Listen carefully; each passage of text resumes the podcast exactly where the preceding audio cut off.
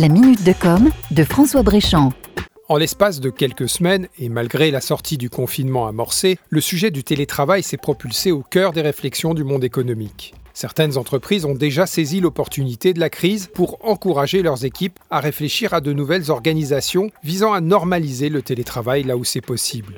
Manager, c'est prévoir, et pour prévoir, il faut avoir de la visibilité. Le moins que l'on puisse dire, c'est que la visibilité est faible dans le contexte de la crise sanitaire actuelle. L'Organisation mondiale de la santé, l'OMS, vient de faire une mise en garde au gouvernement sur la probabilité d'une seconde vague épidémique dans le courant du deuxième semestre. Mike Ryan, le spécialiste des urgences sanitaires de l'OMS, a déclaré, lui, qu'il est possible que le virus puisse ne jamais disparaître. Il se pourrait donc que nous soyons dans l'obligation de cohabiter avec la maladie pendant plusieurs années, à moins qu'un vaccin lui porte le coup de grâce. Face à ces perspectives, le mouvement qui s'est engagé vers le télétravail va probablement prendre encore de l'ampleur. Mais si les solutions techniques de visioconférence et de collaboration en ligne se mettent en place, il faut se rendre à une évidence, tout ne se résoudra pas à distance dans l'organisation du travail. Selon Olivier Siboni, professeur d'HEC, il y aurait des tâches télérobustes et d'autres téléfragiles. Tout ce qui est formel, organisé, prévu, transactionnel et tout le travail individuel serait télérobuste. En revanche, ce qui est informel,